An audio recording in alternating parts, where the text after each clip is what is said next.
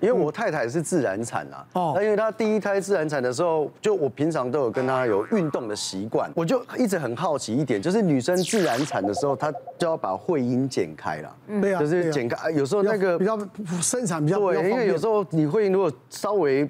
有时候你小朋友挤压可能还会破裂到肛门啊，严重的话了，我就是有看这些东西，然后我那时候就请教他的医师，我说主治医师，如果我太太都有跟我运动啊，有练那个凯格尔运动、骨盆底肌群，能不能不要剪啊？对，然后医生说其实也是有人是没有剪的啦，对，然后他就说那就等到到时候要生产的时候我们再来看状况，然后他生产的时候我有进去陪产，我进去陪产的时候就是他上了那个产台的时候，我是在太太的头这边这样，我就看他拿剪刀要剪了。我说，医生，你不是说，他说，呃，你那个，呃，爸爸你要冷静哦，然后就两个护士就把我拉住，拉拉住，不要让我过去。那旁边的助产士还把我挡住。我想，那一一定一件剪吗？就就就剪了。然后其实也很顺利啦，生产也很顺利。只是说之后术后的时候，我就问医师说，医师你你这个剪完之后啊，它的缝合会不会影响它的外观？我说会不会不好看？然后或者是说，就是说，那会不会是？然后我还要问一个问题，就是说他会在外面给人家看吗？对，所以影响外观的，你知道什么问题？就太太也是个艺人嘛，那时候讲就不知道。艺人也不会去艺那一块。对，过年是只有你会顾啊。反应动作啊，我就不知道为什么就直接这样问，然后就医生说，呃，其实江先生绝大部分应该还是你在看呐，哦，所以应该是没有这个问题。然后我往下去问了，我就像刚刚郑医师说的，说，哎，那医生我不好意思可以请教一下。那这个缝合完之后，我们大概多久可以开始开夫妻性生活？对了，然后他说呃，原则上啦，就是因为它是那个是肉线呐，就是现在的线都是很细的。然后他说，如果是伤口缝合没有再出血、没有裂的话，建议是两周以上才可以。我说两周，那如果说他提早好，我可以提早开始吗？两周已经很快了，没有，就到底在急什么？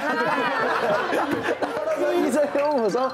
江先生，你有马上要计划下一胎吗？我说也没有啦。我说我只是好奇而已，我只是好奇，因为我觉得我有的问题，其他先生也会有。我们不会去问。我我我生了三生了三道，从来没有问过医生这些问题。老婆会跟我讲，医生有交代，多久以后才能性生活？对啊，而且你一定会询问老婆她的感觉，哎，OK 了再，对不对？对啊。这是会阴的切开那个疤，真的不会长疤哎，那个地方我从没见过长疤。这样子，那个地方的皮肤真的跟别人不一样，所以那个地方很特别。上帝上帝创造人，所以所以都不要烦恼，全天下的男生都不要烦恼。不会影响外观，不会外观都不会影响，它都愈合的非常漂亮。那另外就说，你说会阴切开要不要切开哦？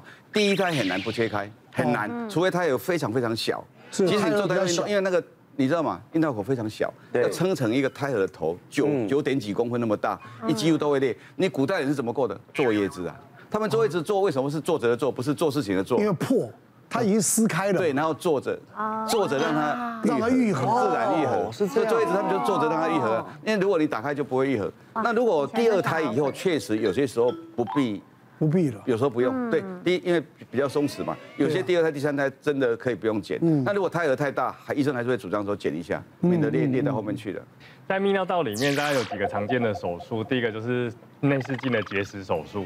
那内视镜结石手术，因为我会摆双 J 导管摆在里面，所以术后会有点血尿的问题，都会还是建议大概一到两周后再开始，就是双 J 导管拔掉之后再开始有心房的动作比较好。啊，第二个割包皮大家都知道嘛，毕竟还在外面看得到。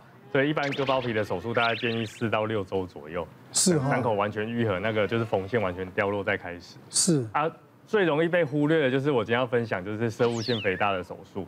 嗯，因为第一个射物腺肥大手术，它没有伤口，它是用内视镜从尿道进去，然后用把射物线，不管你是做刮除或是用镭射把它烧除，因为伤口都在里面嘛。哦，哎，所以很容易会被忽略掉。那第二个是因为做射物腺肥大手术的病人，通常年纪都比较大了，是，哎，至少都大概六七十岁以上了。是。那我分享这个案例是一个七十三岁的男性，那他其实是第一次来门诊，是带着尿管进来的，因为他尿不出来了。然后至少至少在其他地方被插了尿管，后来来到门诊，一量那个射物线的大小的体积大概正常人的四倍大，射物线的正常大小大概像我们吃的那个糖炒栗子这样一样大。哦，哎，它变成四倍大，已经接近那种苹果的那种大小。其实正常的男生到五十岁就会大概对，它是一个生理现象，它每年大概二到三 percent 的速度在增长这样。哦，是。它当然跟基因、跟家庭的这些那遗传都有关系，还有饮食也有关系。饮食也有关系，你多吃油炸类也比较容易有摄护腺肥大的问题。嗯，哎，那像我我现在都很好，都还很顺畅，不健康，我们没有问。个枪啊。对，对，像通常来讲，有时候社会线肥大看体型也可以那大概看得出来，比较肥胖的人，其实他社会线的大小通常来讲也会比一般人来的大一点。这个病人后来我们都进去帮他要要跟他沟通嘛，要手术做社会线的刮除手术。嗯，那他就很在意啊，他说术后可不可以有性生活？我是说大部分都 OK 啦，因为他如果术前是 OK 的话，术后基本上性功能不太受到影响。但是会有一个问题，就是因为射物线这个地方，它毕竟它制造一些精液出来，我们把大部分都刮除掉，它第一个精液量会很少，第二个会逆行性射精。哦，因为射精的时候，大部分精液会先跑到膀胱去，再随着尿液出来。啊，他就说没关系，这个我都不在意，我只要能够。顺利的进入对方的身体就可以。这病人开完刀术后也都很 OK，回门诊是一个礼拜后的事情。嗯，我就问他说有没有血尿，啊，他说有啊，事情多喝水就好了。后来是他自己问我说，那医生我再跟你确认一下，多久可以有性行为这样子？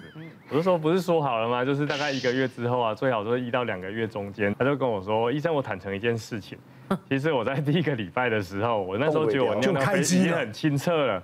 我就真的开机了，他开机完之后的第一泡小便非常的鲜红，对，伤口没好啊，真的真的，因为他在外面看不到伤口啊，所以他会觉得自己已经好了。但是男生在射精这个动作动作期，就是尿道、射物线以及射精管全部都是规律性的一个收缩的挤压，嗯，对，还是会挤压到那个伤口。后来我就跟他说，嗯，你算运气好的，因为。真如果说真的运气比较差一点的话，它造成这个血尿，血尿就是血的那个量太大的话，会变成血块。血块的话会把尿道口整个塞住，甚至塞到膀胱的地方去。那我们就得再开一次。是哈。对，他后来真的就是乖乖，就是在等满一个月左左右，然后他还拍照给我看，说我现在的尿液已经这么清了。那我可不可以开机啊？可以可以。哇，其实每一个人的那个性欲哈，真的都不一样。那我们讲说性生活是一件人类很幸福、很美好的事哈。那很多医疗的确都会影响到这个，我觉得就问清楚就好了哈。我就举呃一个例子哈，有一个五十几岁的大哥，那他平常哈那个有在看肾脏科，肾脏已经不好了。我们肾脏有一个指数叫尿素氮哈，尿素氮一般到一百的时候，尿毒就已经很高，就要洗肾了哈。啊，那他的肾脏科医师跟他讲，哎。你已经一百多了，要准备洗肾了啊！他就不愿意洗肾，一直撑撑撑，撑不好的时候会猝死的。有他撑到快两百哦，已经到两百，他他突然喘起来啊，一直呕吐啊，不行就送到急诊室来。因为我说你今天就必须洗肾，我你要签同意书，然后的，然后他说嗯，他一定要等他太太来，他才要洗啊。不不久之后他太太来，他们两个就在那边稀稀疏疏，稀稀疏疏，然后推来推去，推来推去啊，没有签同意书。我我想他们应该是有问题要问我。后来先生不敢来问，是太太来问，太太。是个子小，外配外配，然后很年轻，然后来他国呃会讲国语，他就问我说：“那个我先生要问我说哈，我开始洗肾之后，呃能不能有性生活？”哦，他说他的先生听人家讲说洗肾就是肾亏，一旦洗下去之后，你要在性生活会更肾亏。哦，所以就就不能就不能性生活啊！我我我我终于明白为什么他们这边推来推去不对。那我我就跟他讲说，其实哈，这呃洗肾能不能有性生活这件事情呢？我们讲最辛苦的是尿毒在身上，那叫慢性肾衰竭，尿毒很高的时候，你要限蛋白、限磷、限钾，就营养要限得很严格，又贫血很严重。可是开始洗肾了，我们把尿毒洗掉了，是我可以开始吃营养的，我血色素上升了，其实他性生活会更。幸福更完整哈，更棒哦，所以我刚刚说，其实我们很鼓励那个，其实洗肾。没事，我们去洗一下吧。可以，我们修修啊，揪团，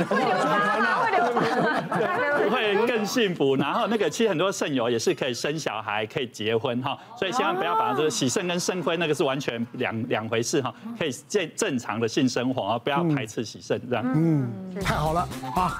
今天我们很多有些病患的疑虑呢啊，今天借着今天哈，大家都解。开了一些谜团，对不对？所以呢，我们还是多听医生的建议，该不要吃的不要吃，该不要碰的就不要碰，好不好？大家能够健健康康。好，谢谢大家，谢谢。别忘了订阅我们 YouTube 频道，并按下小铃铛，收看我们最新的影片。想要看更多精彩内容，快点选旁边的影片哦。